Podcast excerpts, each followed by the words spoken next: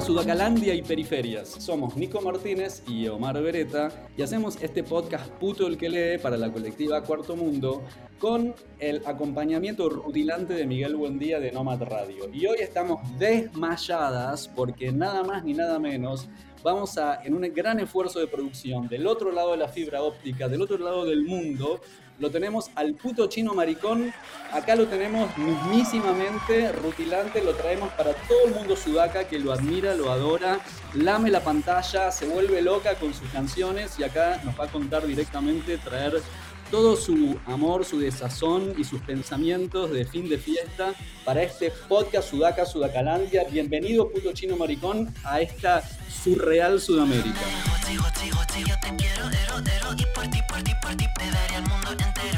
Hola, muchas gracias por invitarme.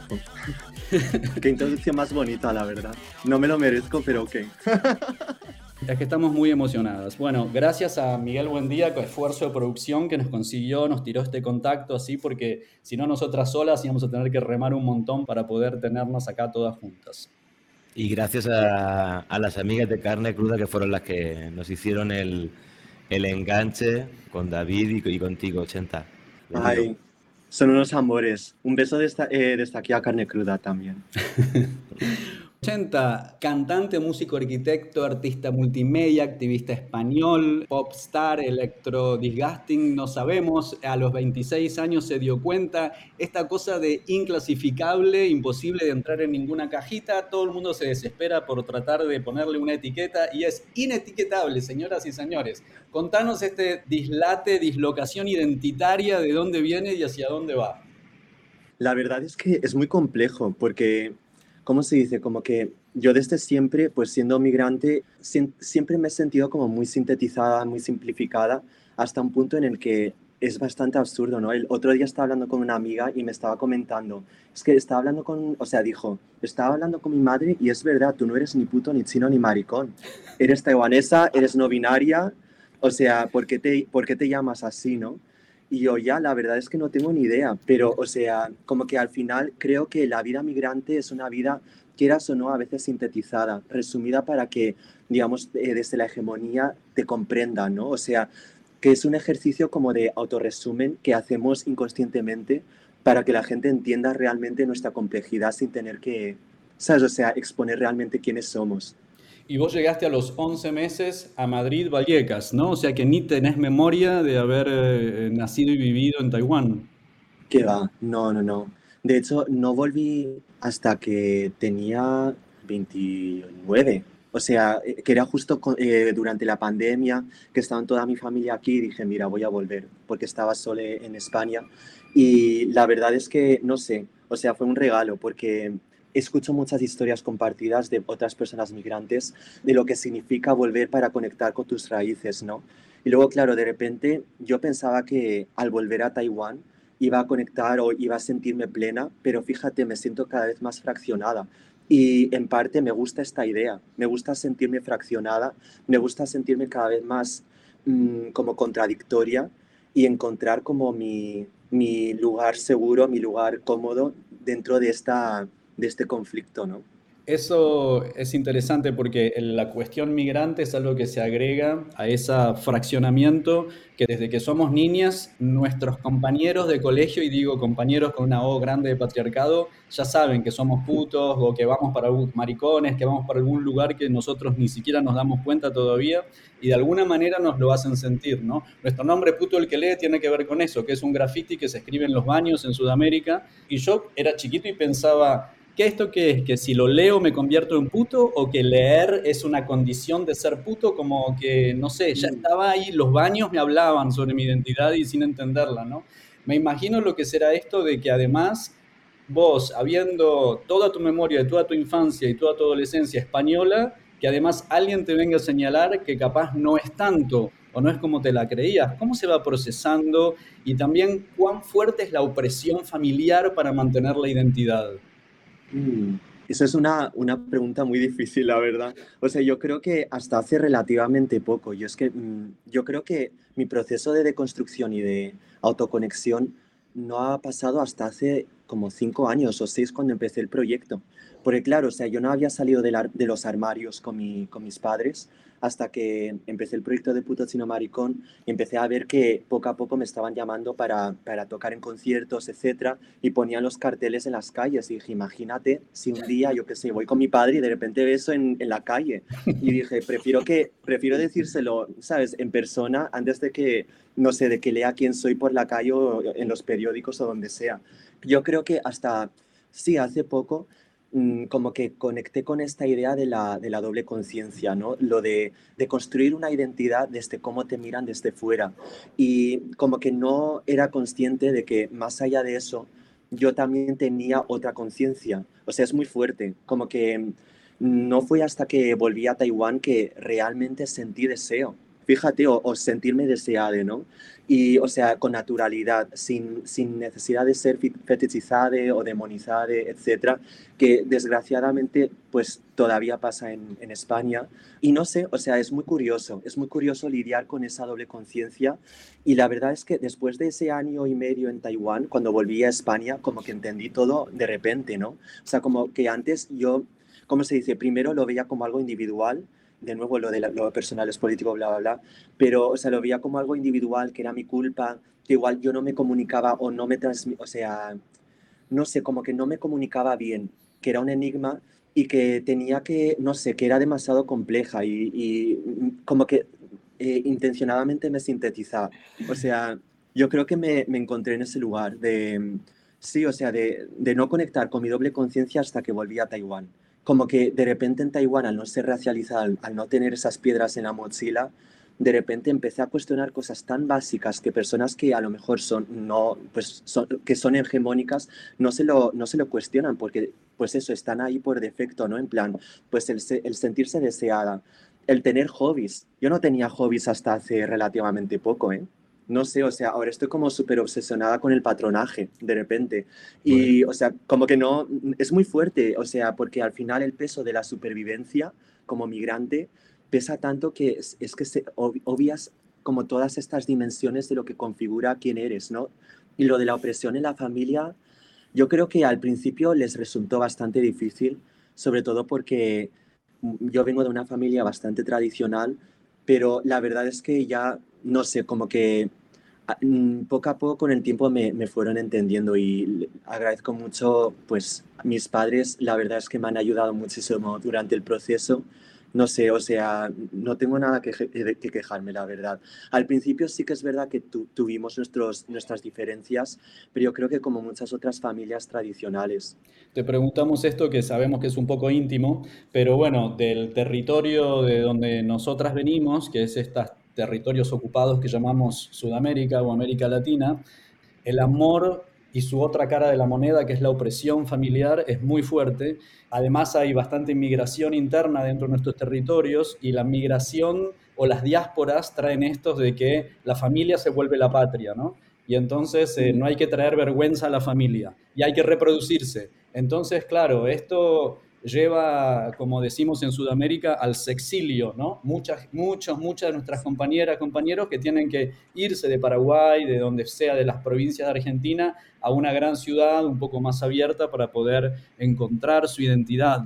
Pero quiero decir que acabas de echar leña al fuego cuando mencionaste la palabra deseo. La íbamos a dejar para un poco más adelante, pero tenemos un montón de preguntas para hacerte respecto de esto. Primero, el principio a través de todas tus letras, de tus canciones, que te vuelvo a repetir lo que te decíamos fuera del micro, para nosotros se lee como poesía, y esto es algo que nos enseñó la gran poeta peruana Melissa Getzi, episodio 32 del podcast, chicas, vayan corriendo a escucharla si no lo escucharon todavía. Esto de escribir letras de música y ser poeta va muy mano en mano. Y en todas estas letras tuyas hay mucho del amor digital y del deseo digital y qué es la virtualidad, ¿no? Y que, mi amor es real, lo virtual y lo real. Y nuestro último podcast que subimos, que es el, que, el episodio 85 que hicimos con Miss Romy, que es una diva pop trans peruana que habita en Argentina, nos cuenta que su primer nombre de mujer lo tuvo en la virtualidad y que sus primeros amores y primeros romances fueron virtuales, no se dieron en la realidad. Y que por eso se, es tecnomujer, ¿no? Que somos todas un poco cyborg, porque una parte de nuestra vida pasa en los dispositivos, en las aplicaciones.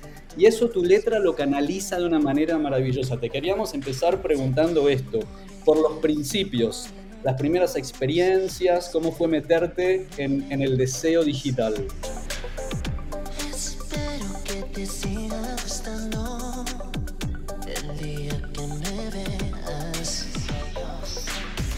Yo 100% concuerdo con lo que acabas de decir. O sea, yo, mi primera relación fue en Jabotel. Y, o sea, y los chats de Terra. Y como que, no, o sea, conocéis a Felipe Rivas, ¿no? Y a Francisco Godoy. Eh, cuando hablan sobre las... Siempre se me olvida, es, son las contratecnologías, puede ser. Como que, no estoy segura si esa es la palabra, pero decían algo así muy interesante de que nuestra, nuestro approach, nuestro, acercamiento a la tecnología siempre ha sido disidente y lo han llamado contra tecnologías porque utilizábamos estos aparatos que a pesar de que no hayan sido diseñadas para, para este motivo, eh, las hemos hackeado o las hemos como decodificado para, para utilizarlos desde una perspectiva como disidenta de conexión, ¿no? Y para mí, pues, eh, el chat de Terra, Jabotel, todos estos dispositivos los utilizaba para, para conectar con otras personas disidentas. Y sí, o sea, yo también, pues eso, hacía eh, cibersex, yo también pues escribía a personas eh, aleatorias, anónimas que no conocía y conectábamos virtualmente eh, desde el deseo, ¿no? Y es algo muy gracioso porque como que esta, este espacio lo volví a reactivar durante la pandemia, cuando los espacios donde solemos eh, ocupar, o sea, pues eh, los espacios nocturnos, de fiesta, eh, yo qué sé, lúdicas, hedonistas, como que de repente han sido secuestradas, ¿no? Y de repente tenemos que reconstruir un espacio. Y es muy interesante lo que ha pasado en el 2020-2021, como esa adaptación de estos espacios en, en, la virtualidad, que mucha, para mucha gente era una novedad, pero para nosotros era, pues, no sé, volver a hacer un poco un viaje nostálgico a cuando teníamos 13, 14 años, ¿no? De hecho, 80, eh, en, en, el libro, en un capítulo del libro en el que hablas de, cuál era aquel nick que, utilizabas de Skater Boy, 8, porque Skater Boy, que era aquella canción de, de Abril Lavigne, era, ¿no? ¿O de quién era? David Lavin. David Lavin ya, estaba, tomado, con lo cual te pusiste Skater Boy 8. Y, es, interesante, me parece interesante el pensamiento que, plasmas ahí, ¿no? De, de, al no encontrar referentes de cuerpos disidentes, digamos, en tu entorno cercano, por ejemplo, al no, encontrar, incluso pensaban, ¿no? Eh, eh, que la fisicalidad de, los encuentros físicos en un barrio como Chueca o, o de lo que tú entendías que podía ser Chueca también no ibas a ser deseado ¿no? por ser racializado, no ibas a encajar, digamos, en esa homonormatividad quizás, que al no poder insertarte en ese mundo gay físico, sí, la red era un, un lugar ¿no? donde, donde poder tener esos encuentros donde poder, eh, donde poder tener esos deseos y, y, e incluso sin quedar con alguna gente. ¿no? De hecho, llegas a reflexionar que mucha de esa gente nunca quedaste con ella, pero te, te ayudaron en cierta manera, ¿no? Totalmente yo creo que tampoco tenía la energía o no me atrevía en ese momento a conocerles en persona, la verdad. O sea, pero porque yo tenía muchos complejos también que, que resolver, mucha homofobia interiorizada en, en, ese momento. Y no sé, curiosamente, o sea, años después, ahora que, pues eso, o sea, sí que, sí que me muevo con más libertad, entre comillas, descubro lo, ¿cómo se dice? Lo, mágico que son los espacios virtuales, que realmente a pesar de ocupar estos espacios, como decías, en Sueca, etcétera, sigo sintiéndome plena cuando ocupo los espacios virtuales. Y fíjate, ni siquiera en Taiwán, ni siquiera en Taiwán encuentro un espacio donde me encuentre fragmentada, o sea, como desfragmentadamente yo. Como que quieras o no, siempre te tienes que fragmentar, ¿no? Porque aquí, pues soy un, extranjero, aquí no hablo bien en chino y al final, pues no tengo acceso a ¿cómo se dice?, a la comunicación de los deseos como me, me gustaría. Y de repente en, los, en el espacio virtual como que es un espacio donde todo es posible, donde todo es, es universal dentro de lo que cabe. Tampoco quiero romantizarlo porque tiene sus cosas, pero es verdad, es verdad. Sí, sí. Pero es que ayer, o sea, eh, la, eh, la, semana, no, pero la semana pasada estuve hablando con, con mi hermana y ella tiene una amiga hablando de Avril Lavigne que es que, o sea, para verlo de verdad, o sea, que es la primera vez que me siento mayor. Me dijo, es que eh, últimamente estoy escuchando a una, a una cantante rockera clásica que me encanta, me fascina. Yo, a ver quién es, dirá los Rolling Stones o algo así. De repente me enseña a Avril Lavigne. De, yo no sé si conocerás esta canción que se llama Complicated. Y yo, pues claro que sí, o sea, era mi adolescencia. No, no era solo eso, como que me siento, pues me siento ya mayor, la verdad. ¿Qué quieres que te diga? Bienvenida. yo, me callo. Miguel, nos cambio, el, tema, cambio el tema. Miguel, nos, Miguel, ¿nos presentás el libro, por favor? Bueno, el, libro que, que, ya tiene unos años, ¿no? ¿Verdad? Ya tiene como dos, tres años, ¿verdad? 80.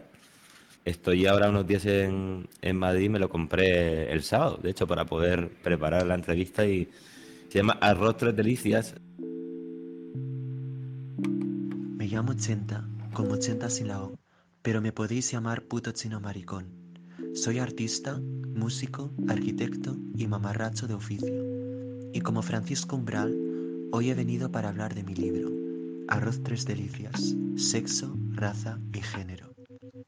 El plato tiene su origen en Estados Unidos, cuando los sino-estadounidenses que trabajaron y fueron explotados en la construcción del ferrocarril transcontinental, por supervivencia, recogían las sobras y los restos de comida que tiraban los jefes de la obra, y junto con la cantidad de arroz que les daban diariamente, crearon el arroz Tres Delicias. Tú y otras personas que has ido conociendo por el, por el camino, eh, sientes que en base a a, los despojos que, que, os han dejado, incluso a, cómo os han triturado, de, ese, triturado habéis hecho un plato rico y os habéis reconstruido, ¿no? Eh, eh, y haciendo más fuertes, ¿no? Incluso haciéndolo como una propia identidad. Eh, si nos quieres hablar de cómo, cómo, llegaste también a esa, esa idea, ¿no? De, de, que esto podía tener un paralelismo, de, que esa esta idea también de que del desprecio tú puedes construir también algo nuevo y que te va a ser útil? Total. La verdad, mm, no sé, es que es muy complejo, la verdad. O sea, yo la verdad es que he estado muy inspirada en, la teoría queer y cómo pues eh, se apropiaban del insulto para construir como una, una fortificación, algo, algo tan, tan poderoso, ¿no? Y quería llevarlo a un terreno personal, que era pues, eh, pues apropiándome de, ese insulto, ¿no? De puto chino maricón, que graciosamente también, o sea, y esto lo hemos hablado antes, yo no era ninguna de las tres cosas, pero al final así es como me veían desde fuera.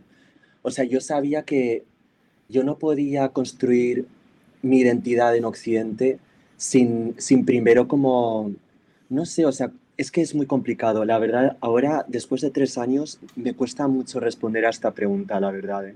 Lo voy a pensar, luego, luego lo respondo.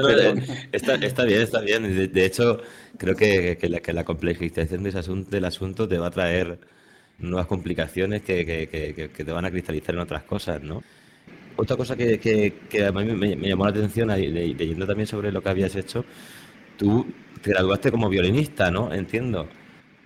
Sí, o sea, bueno, eh, soy, soy una académica de mierda, como que lo, lo rechazo lo rechazo, pero lo, lo, acepto. O sea, como que poco a poco lo estoy aceptando. Pues yo estudié en el Conservatorio Superior de Música de Madrid y luego estudié arquitectura. Y eh, cuando acabé, pues sentía un gran vacío, porque claro, o sea, yo me metí en arquitectura porque pensaba que ahí iba a haber como pues más libertad artística expresiva, porque yo ya estaba un poco harta de, de estar interpretando, ¿no? Porque sentía que había un hueco en mí que quería componer, que quería crear Em, a, a, pesar de tan, o sea, aparte de, crear, eh, de interpretar, perdón. Y bueno, error fatal. La verdad es que, bueno, no es algo que, no sé, la arquitectura es mucho más compleja en ese sentido. Hay muchas leyes, muchas normas y como que al final no hay esa, hay muchas fronteras eh, y sí, hay muchos parámetros de considerar y no hay tanta libertad como, como podría ser la música, la música pop, ¿no? Que en parte también desde, superficialmente parece una herramienta extremadamente como encorsetada. Y yo creo que por eso estaba tan eh, atraída por, por el pop. Primero por lo que, eh, lo que ha sido el pop para muchas personas disidentas, eh, porque al final todas hemos crecido escuchando a Britney Spears, a estas grandes divas, y también por el vacío del contenido Y a mí me parecía precioso justo el pop, porque el pop es aburrido, es redundante, es plagio, copia. Y me gustaba mucho esa idea de construir como, sí, igual esto vinculando a lo que, lo que comentaste antes, asumir lo, la fealdad, asumir como las obras y apropiarlo y reconvertirlo en, en, algo precioso, en algo identitario.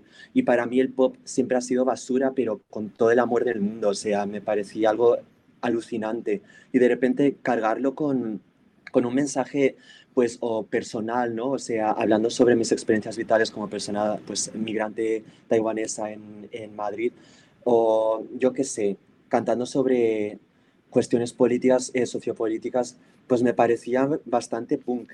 No sé, es así.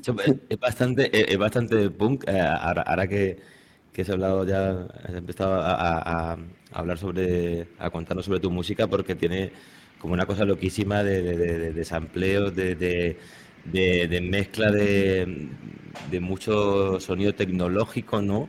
Esa sensación así, un poco así de, electrónica trepidante, así a la Apex Twin, así que no sabes qué está pasando bien en, bien en todo esto. Ese haberte encontrado tan, tan cómoda en, en, en la red hace que, que, que, esta música también suene como un modo frenético, también a veces eh, una, una, poesía modo frenética, y, y, mira que no queremos poner etiquetas, ¿eh? Nadie me li... Dios me libre de querer poner etiquetas como un periodista de la mundo sonoro. ¿Sabes por dónde voy, no? O sea, a mí me, me, me sí. como, como una especie de glitch, algo así como que, como que funciona pero no funciona y precisamente ahí donde te encuentras cómoda, ¿no? Total. ¿Sabes lo que pasa? Yo soy una persona que se contradice todo el rato y en ese sentido me siento muy relacionada con Afex Twin, que era el gran, es el gran mentiroso de, de, esta sociedad, ¿no? Como que en cada entrevista decía una cosa completamente distinta. Y es que, o sea, yo al principio de, de, la, de mi carrera como puto cine maricón, como que escribía pop extremadamente limpio. O sea, como extremadamente sintetizado, simplificado, ni siquiera eh, metía puentes. Era una estructura como muy premonitoria, porque ahora de repente con pues, el auge de TikTok y también, por ejemplo, en el, álbum de, yo qué sé, ¿quiénes podría ser? Bueno, el auge de TikTok, como que de repente las canciones se han simplificado mucho, la precariedad en Spotify también ha cambiado, ha transformado mucho las estructuras como hegemónicas o tradicionales de la música pop, pero a pesar de ello, como que en el tercer álbum yo lo que quería reivindicar era justamente eh, la identidad desfragmentada, ¿no? Porque sentía que en el primer álbum tenía que fragmentarme muchísimo, en el sentido de, vale, la única, y de alguna forma u otra lo entendía como, yo me tengo que sintetizar, tengo que simplificar mi identidad, que ya de por sí es compleja, para que desde la mirada blanca, hegemónica, entiendan lo que estoy diciendo.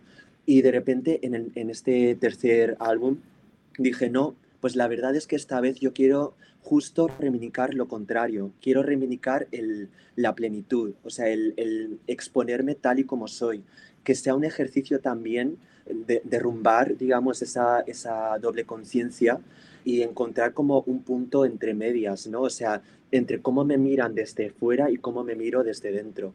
Por eso suena tan complejo y tan contradictorio. No sé, o sea, por ejemplo, yo también eh, me inspiré mucho en, en, la artista Holly Herndon, que muchos de sus, eh, muchas de sus obras lo que hace es eh, grabar, por, eh, grabar como conversaciones eh, por Zoom, creo que bajo, su, bajo el consentimiento de la persona. Yo lo he hecho, yo no sé ella. Y básicamente como que lo utiliza como sam eh, para samplearlo, para construir texturas, eh, y como que me inspiré mucho en esta idea de, de como el, el, el, portátil como instrumento opus magnum de nuestra generación, ¿no? Cómo representar esa, esa disidencia y esa, sí, o sea, esa complejidad como con esta relación tan, no sé, como tan slimy entre, entre el humano y, y el ordenador, porque al final lo que habíamos dicho al principio, la relación entre las disidentas eh, sexuales y de género con la tecnología es completamente distinta a la relación que podría tener una persona hegemónica blanca con, con Internet.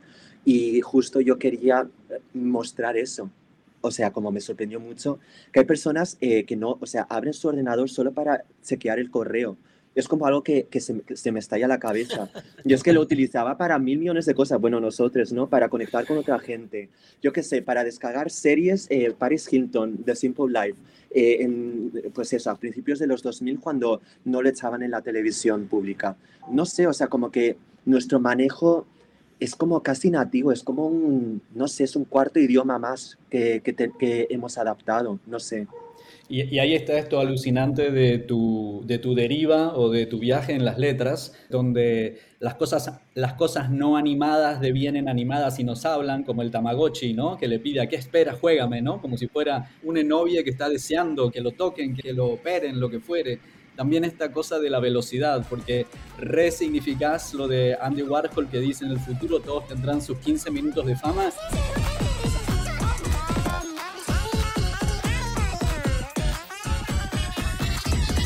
15 minutos es un montón. Vos ahí en, eh, en, en, en, todo el día, todo el fucking día comprando AliExpress, 15 segundos de fama, ¿no? Ya 15 minutos no tiene nadie, es como que es demasiado. Eso, eso, eso está buenísimo. Y, y, yo quiero volver al deseo porque me parece que, que tus canciones son. Vamos deseo, Mar, siempre con lo mismo. Siempre con lo mismo, pero es que estas canciones. Ay, me encanta, es que estas canciones. Pero es, es, que estas canciones son de mucho deseo y eso es alucinante, todos estos temas. Bueno, Rubber Hand es una escándala, como decimos en Sudamérica, ah. ¿no?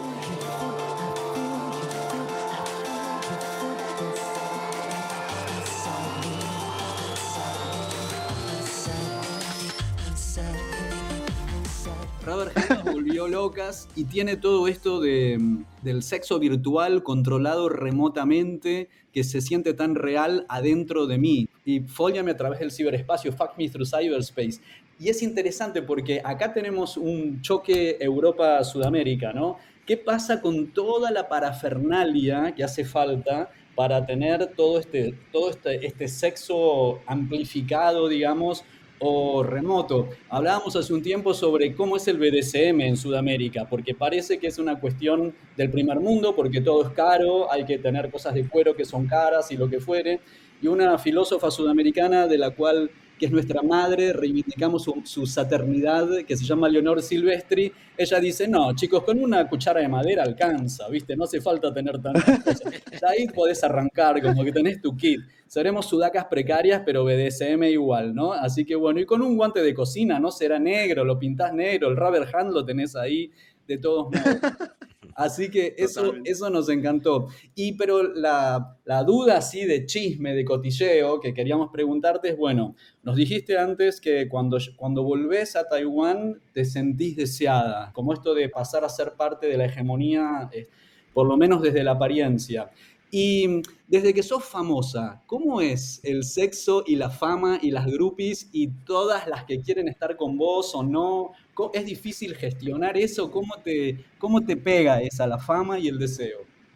Yo, a ver, o sea, yo es que he estado en, un, en una relación desde hace seis años, por eso nunca lo he experimentado. pero, o sea, es verdad que, no, pero es verdad que sí que noto que eh, ahí hay, un, hay algo un poco complejo, ¿no? Que es el tema de las dinámicas del poder, ¿no? Que poco se habla, sobre todo pues eh, en artistas y cómo la abusan al final muchos, muchos de ellos. Y sí que noto, al principio sentía que yo nunca he encarnado un cuerpo así, digamos, ¿no? Y nunca he visto a una persona, pues, taiwanesa, disidenta sexual, migrante, etcétera, encarnando un escenario de la forma en la que yo, yo lo hago. Todo ha sido un primer encuentro. Cuando la gente se acercaba pues sí, o sea, me escribían pues de alguna forma u otra también proponiéndome cosas y al principio pues yo, yo lo leía como, vale, a lo mejor de repente yo qué sé, me, me he vuelto atractiva o yo qué sé, pero es que resulta que ahí hay como un juego de poder y es algo muy chungo que, que he descubierto con el tiempo, ¿no?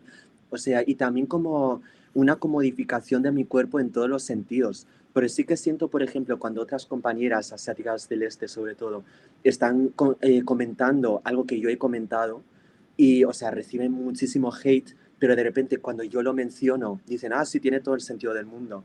Como que de repente ves que ahí hay como otra barrera más, en el sentido de que mi cuerpo se ha convertido en una frontera más en ese sentido. O sea, se ha comodificado hasta un punto en el que a lo mejor muchas de las cosas que estoy diciendo ahora no tienen, o sea, ya no tienen ningún sentido, en el sentido de que ya se ha desarmado y es algo que me preocupa muchísimo, la verdad. Y, pero, nevertheless, o sea, me calma la idea de que la representación no es un fin, es un medio y al final, pues, o sea, digamos, el final es, es un, digamos, una lucha o un eh, encuentro colectivo. Pero sí, o sea, el deseo, al final, por lo que yo he experimentado estos últimos años con esta carrera, es que en mi caso es ficticio y para nada puede justificar eh, la fetichización, el racismo que se encuentra en, en, las relaciones entre personas, pues a lo mejor blancas y, y personas racializadas que ex, pueden existir en España. Esto es algo que estoy pensando últimamente, la verdad. Pero está bueno leerlo así en el flujo del, del pensamiento. Esto de los estereotipos donde se cruzan la diversidad sexual o de género o identitaria, más lo migrante, más estar en ese vortex de consumo que es el primer mundo, ¿no? que es Europa y que es el, norte económico para nosotras que venimos del sur global, digamos, que ese fenómeno no, no se da, tiene otras condiciones. Hace poco estuvimos con Miguel en el Encuentro de Cultura y Ciudadanía en Sevilla, que nos invitaron a Cuarto Mundo. Eh, Ministerio de Cultura, si nos estás escuchando, we love you, gracias por invitarnos, invítennos de vuelta. Hablamos con, los, con las chiques de Es Tuyo, con Efraín y Ari, que son migrantes mexicano y colombiana, y nos contaban, bueno, esto de la fetichización, ¿no? Ellos son actores y a, a, él lo llamaban siempre para ser de narcotraficante o de mexicano maldito. O galán latino. O, no, pero él decía, no doy para galán latino. Y, y, no sé por qué, porque está re fuerte, está re fuerte, igual súper lindo. Y Ari que le decía, no te puedes poner tetas porque para colombiana tenés pocas tetas. Es como que esta fetichización, ¿no? Del migrante en el supermercado del consumo, que es el norte económico. Debe ser bastante difícil. Wow, tengo muchas historias de compartir, ¿eh? Es que vais a flipar. ¿Lo puedo, puedo decir? O igual Por después, favor. porque es que hay demasiadas cosas que contar. Luego lo podéis editar si queréis. Pero, o sea, a Por mí, favor. pues, yo creo que Nos uno de los motivos... también. Ah, bueno, a mí también, la verdad. No, o sea, yo creo que de ahí parte el, el motivo por el que estoy tan obsesionada con autoproducirme absolutamente todo. De hecho, o sea, en mi anterior álbum, como que fue la primera vez que trabajé con un equipo realmente para construir los videoclips, etcétera, y coproduje los temas con otras personas. Pero idealmente me gusta autoproducirlo todo yo, justo porque digamos que las comisiones o los espacios donde te suelen pedir que, que ocupes son espacios extremadamente estereotipadas, fetichizadas, demonizadas, o sea, instrumentalizan mucho nuestras imágenes y lo comodifican diciendo, no, en España no hay racismo, mira, o sea, tenemos a, a, un, a un puto chino maricón en el escenario y tiene letras súper subversiva, pero luego pasan estas cosas detrás de las escenas. Por eso, no sé, o sea, para mí es tan importante el poder autoproducir, que es verdad que en un principio surgió de un lugar de autoprecarización, pero porque nadie me quería producir en ese momento, porque, bueno, era inimaginable en ese momento pensar que podría haber una persona pues taiwanesa, eh, disidenta, eh, marica no binaria cantando pop, ¿sabes? En España, en el indie.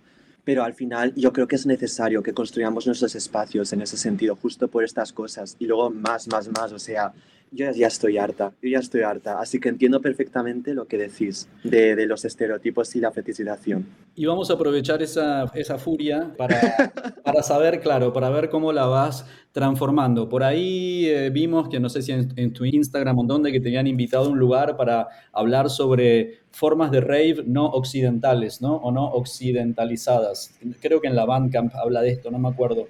Ay, sí, sí.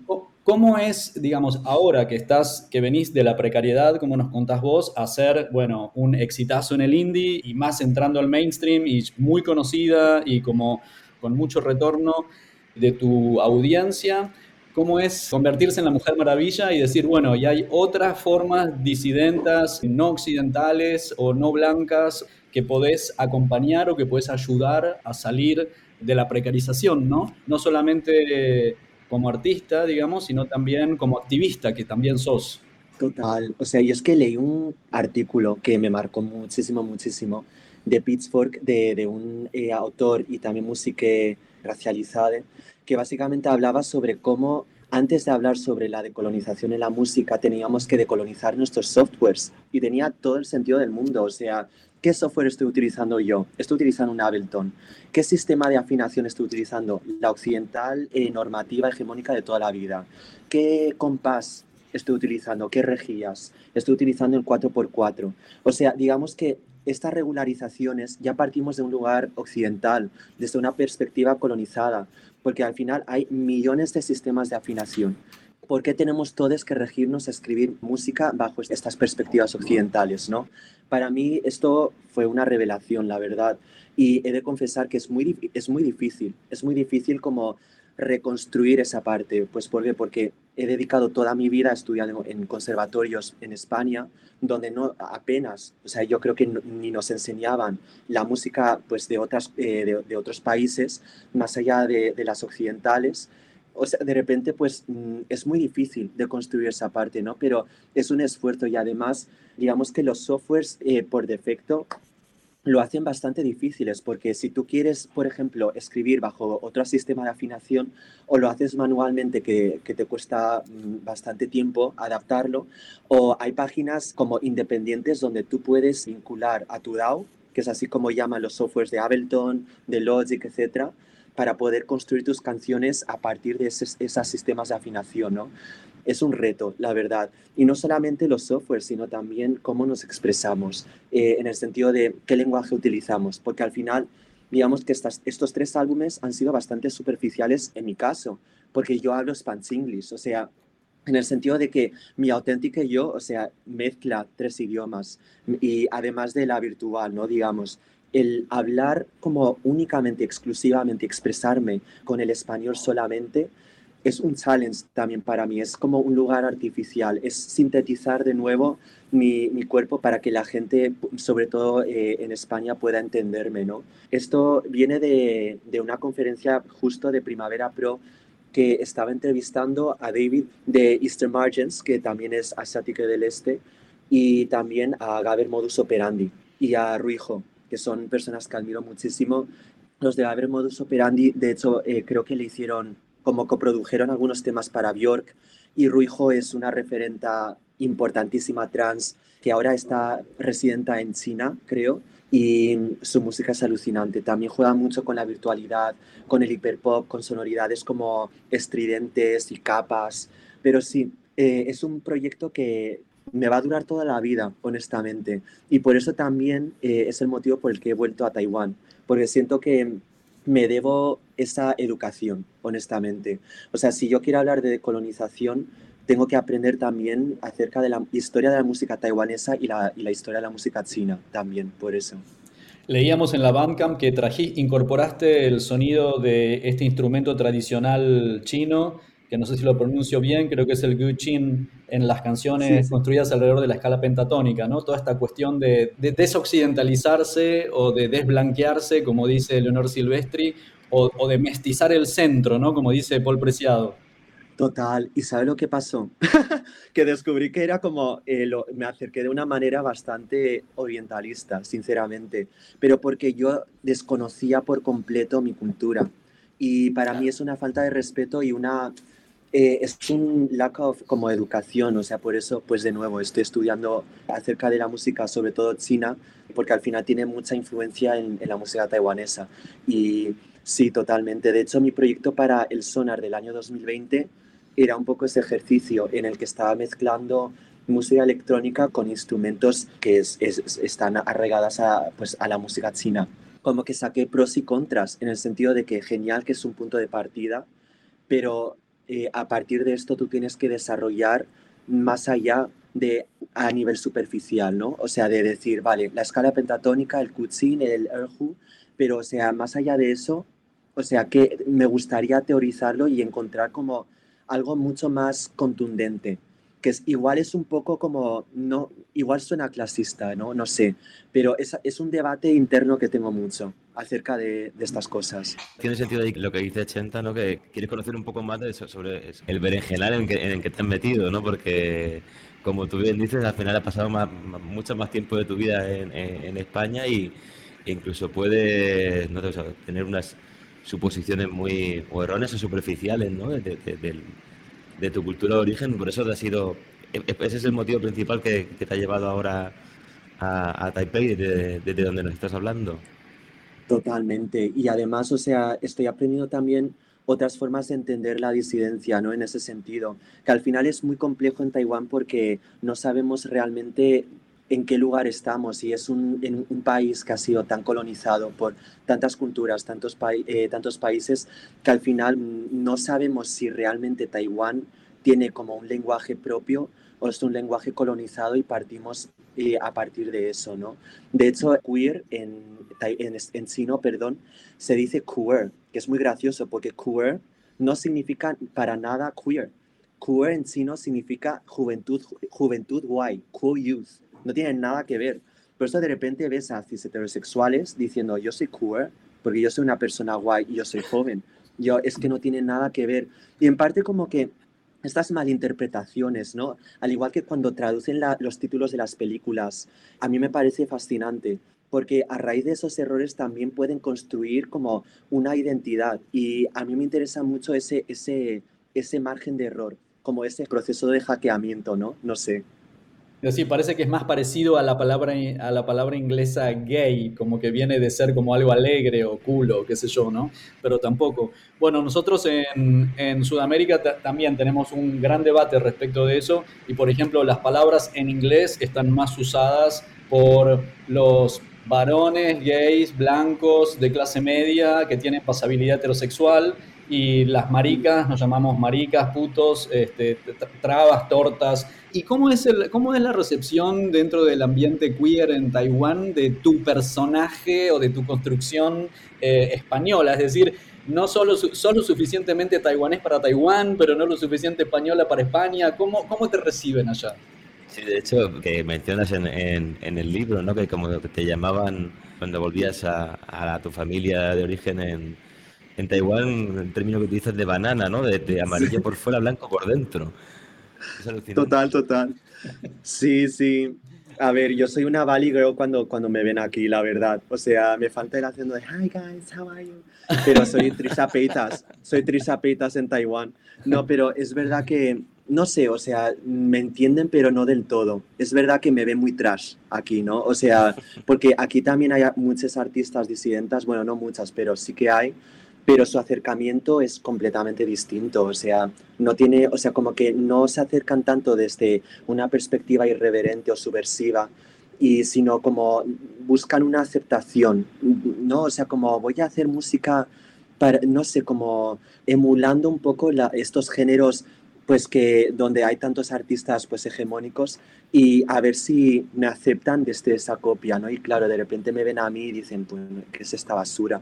La verdad, pero en parte me gusta, me gusta que me vean así, porque al final se genera diálogo y es una, una forma también de como de entenderme. Yo me acuerdo de que di, conciertos en Taiwán también y en uno de ellos estaba explicando por qué me llamaba puto chino maricón y una persona se empezó a llorar yo, pero mujer, no, no llores, esto es gracioso. Por eso digo que. no, no. Empezó a llorar por, ti de pena, ¿no? Dijo, ay, pobrecito, ¿no? no, no, porque dice, jo, qué duro ha sido tu vida. Y yo, no, no, pero esto es súper gracioso, mírame celebrándolo. Es que, claro, aquí yo tengo que entender que la cultura española pues es bastante, es bastante heavy en ese sentido. Somos muy irónicas, somos muy cínicas y claro, en Taiwán, digamos, o sea, la forma en la que dialogamos, interactuamos es completamente distinta y hay eh, mucho de lo que estabas comentando antes del respeto, ¿no? Y de, el respeto a la familia. Aquí hay, pero se llama mienzi. Mienzi es como tu cara es un espejo de tu familia. Entonces, o sea, eh, estas pantas de, o sea, como este cinismo, esta ironía, como un poco Family Guy, padre de familia, Los Simpson, que de hecho aquí no ha llegado hasta hace relativamente poco, y eso explica por qué no entiende la ironía ¿no? y el cinismo, y lo entiendo perfectamente, como que no lo manejan. Por eso, claro, de repente yo hablo y no entienden si soy una persona como muy malhumorada y con muy mala leche y mal genio, o soy como, no sé, un comedian de, de, Netflix o algo así. Pero es muy, es muy gracioso cómo, cómo me perciben aquí. Y, y, al final, o sea, cómo me ven extranjero tanto aquí como, como en España. Un poco adulto incomprendido, como tu tema, sí. total, total. No pertenezco a este mundo, quizás sea una fase, sea un adulto. Sí, sí, sí, cada vez me siento más. Pero os iba a sacar una pregunta, o sea, ¿sentís que estáis viviendo vuestra adultescencia? Porque es una cosa que he hablado con muchas otras compañeras disidentas que eh, debido a que durante nuestra infancia y adolescencia eh, no hemos podido desarrollarnos como pues nuestras personalidades, nuestras personas, porque estamos, eh, hemos estado sobreviviendo, como que muchas de nosotras hemos retrasado nuestra, nuestra adolescencia hasta, que, hasta los 30, 40, ¿no? Y quería preguntaros si vosotros también sentís que sois adolescentes. Y tenemos, bueno, especialmente en, eh, en, Argentina, que sin perjuicio que tenemos leyes quizás de las más progresistas del mundo en cuestión de ley de identidad y en, en, otras, en otras cuestiones, esto ocurre en ciertos barrios de ciertas ciudades, pero eso no ocurre en todos los pueblos de todo el país. Y hay algo que nos han robado y que nos siguen robando, especialmente en la niñez, que es que cuando yo me enamoraba de mi compañerito no le podía contar a mi mamá, no lo podía invitar a casa que venga a jugar o qué sé yo, porque quizás la vida estaba en peligro, ¿no? Mi papá podía agarrar un revólver y matarme. Esas cosas aquí siguen sucediendo. Ese año que elegimos Buenos Aires, salió elegida la capital mundial, la capital mundial gay del mundo, que tuvimos 2010, ley de matrimonio igualitario, y que venía gente de todo el mundo a casarse aquí, a grandes fiestas e inversiones, ese día un hombre patriarcal mató a la novia de su hija de un tiro en el pecho. Así que sí, hay toda una cuestión identitaria que se va postergando. Y la verdad es que hay dos maneras de resolverlo. O te cerrás para siempre y entonces te convertís en un adulto que nunca sale del closet o que solamente sale del closet para muy poca gente. O te convertís en un adulto que, bueno, que empieza a disfrutar la vida un poco más tarde, ¿no? Y eso, eso, como nos enseñaron las compañeras trans en Perú, la belleza de ser trans es que tenés segundas primeras veces. Y yo creo que eso es hermosísimo y eso se aplica a muchas de nuestras cosas de, de, identidades nuestras, ¿no? Porque de repente hay cosas que vamos a hacer por primera vez ya con una conciencia más adulta o con una mirada más adulta respecto, respecto de eso. Pero claro, en todo el territorio donde nosotras operamos hay mucho trabajo de activismo y de activismo porque hay una, un trabajo de las derechas y de las iglesias que son bien, bien fuertes y que generan, bueno, como mucho sentimiento de culpa. Y hay suicidio infantil y hay este, padres que matan a sus hijos y, bueno, y, que los violentan. Así que sí, este tema de la adultecencia es un tema súper fluido y bueno, y que tiene que ver con lo que también, con lo que vos escribís, ¿no? Ahí en reivindicar nuestra corporeidad, que tiene que ver tanto también con sacarla a la 3D pero también hacerla verdadera, ¿no? En algún momento, porque tanto desear. Yo creo que Internet, eh, las generaciones que han crecido con acceso a Internet tienen muchos más referentes de los que había antes. Antes, creo que en, ese, en el closet de celuloide, en ese documental estadounidense, alguien dice, por primera vez vi una mujer lesbiana en, en, el cine. Bueno, eran vampiras, pero no importa, por lo menos había una lesbiana, ¿viste? Es como que nunca ocupaban un lugar, nunca ocupábamos un lugar de normalidad o de, central, o de centralidad. Totalmente. Tienes razón, tienes razón ahí. Y, y, yo por comentarte, más que, más que para sepas que soy el cupo, el cupo hétero dentro del cuarto mundo y puto, y puto el que lee. soy el que, es nuestro toque, la tokenización. el toque, ¿cómo hacen? El, cupo, como dijimos en Sevilla, el cupo ario hétero, ¿no? Eh, bueno, pero, pero soy de pueblo y, siempre, aunque esto parezca así el, típico comentario, no, yo tengo muchos amigos maricas, es verdad, es verdad, y, siempre me, me, armaron bardo por todo eso, ¿no? O sea, eh, hasta, salvo, salvo mis padres, que realmente conocían a mis vecinos con los que me juntaba y les querían mucho y, demás, pero siempre fue como como una cosa muy de la que casi tenías que sentirte un poco, no, no digo esconderte, pero pero sí, ¿no? sobre todo de, chaval en el, en, el colegio y adolescente, precisamente por crecer con, con, con, gente que primero tuvo que esconderse y después, y después reivindicarse, siempre he ido aprendiendo un montón de cosas por, por, por ese camino, ¿no? Y no hay vuelta atrás, o sea, es, es maravilloso y además pone en discusión todo eso de, como dicen, ¿no? De que si, te tocan ya eres marica, ¿no? Como quiere decir, ¿no? Te juntas con marica ya eres marica, ¿no? A lo que quiero decir es que, gracias a, todo este conocimiento y a, juntarme con, con, las compas y, aprender muchísimo también sobre todas estas realidades también, primero en España y luego en, Sudamérica, sí, sí, te diría que es una, una primera, segunda juventud eh, en el que incluso como hetero dentro, dentro de, de de este mundo más disidente, es un continuo proceso de, transformación y de, y de conocimiento, ¿no? Y siempre, obviamente, desde, sin ir buscando ningún papel protagónico más allá, sino desde la escucha, desde la escucha y de, y de intentar comprender, a mí personalmente me ha, me ha volado la cabeza, ¿no? Muchísimas de las compañeras, muchísimos de los términos que me plantean, muchísimas de las ideas y, y, y siguen hoy en, eh, día a día, ¿no? Eso diría, para mí es esa segunda, primera juventud.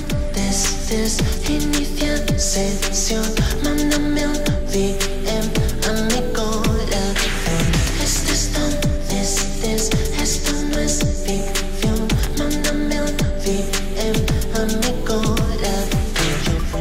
estamos a cinco minutitos de cerrar y tuvimos la Marcha del Orgullo en Argentina, 1.3 millones de personas marchando en Buenos Aires el sábado que pasó, todavía nos estamos recuperando de esta maravilla y vemos, Senta, que vos sos integrante del Orgullo Crítico. Bueno, yo no soy integrante del Orgullo Crítico, pero la apoyo, lo apoyo mucho. Vamos con eso, Es obvio que el Orgullo Crítico es súper importante, eh, justo porque incluye o, o reflexiona todo el tema de de, digamos, las disidencias en todo, considerando todas, o sea, todas las personas, los sujetos que conforman las disidencias, ¿no? Yo creo que es algo que muchas veces se nos olvida, sobre todo en manifestaciones más mainstream, por ponerlo de alguna forma u otra, como, pues, como es el orgullo, ¿no? Donde de pronto, o sea, nuestro mensaje se modifica para dar lugar o dar espacio a pues, espacios más hedonistas. Y bueno, siempre tenemos que acordarnos del, motivo por el que organizamos estos, estos eventos y no olvidarnos de que más allá del sujeto, digamos, disidente blanco, cis, hay muchos, muchos más sujetos ¿no? racializados, igual eh, con, sin papeles, que también tenemos que considerar personas, pues, pues yo qué sé, personas disques, personas eh, neurodivergentes, la comunidad trans, trans no binaria, etcétera, etcétera. Por eso yo creo que el orgullo crítico es tan importante, por eso, pero vamos. Tenta, nos quedamos con un montón de ganas de charlar de otro montón de cosas. Tenemos una super lista. Acá ya nos está entrando un tumulto de gente que quiere saber más sudamericano sobre el devenir, cuándo van a ser tus fechas de concierto acá por esta región sudaca. Lo estamos diciendo al aire para que ocurra muy pronto. Así que, amigues, esto fue Puto Chino Maricón, una superproducción transcontinental de Puto el que lee pronto en una fiesta cerca de tu casa en Sudacalandia. Muchas gracias por asomarte a este podcast Sudaca Marica Activista Anticapitalista Anarcoqueer y nos vemos en la próxima locura. Te adoramos, te bendecimos, te glorificamos. muchas gracias por invitarme.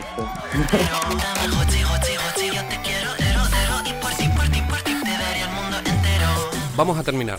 Somos Nico Martínez y Omar Beretta. Y este es un podcast del colectivo Cuarto Mundo. Y Miguel Buendía, creador de la productora Nomad Radio y residente en Onda Saibú, Centro Cultural de España, Juan de Salazar, en Paraguay. Seguinos en Facebook y Twitter, arroba puto el que lee 108. Y en Instagram, arroba censurado 108. Y también pueden encontrar mi trabajo en www.nomadradio.art y en Twitter como arroba Miguel Para toda Sudamérica, educación sexual integral y laica. Y para todo el mundo, cuidados y ternura. Hasta, la, próxima.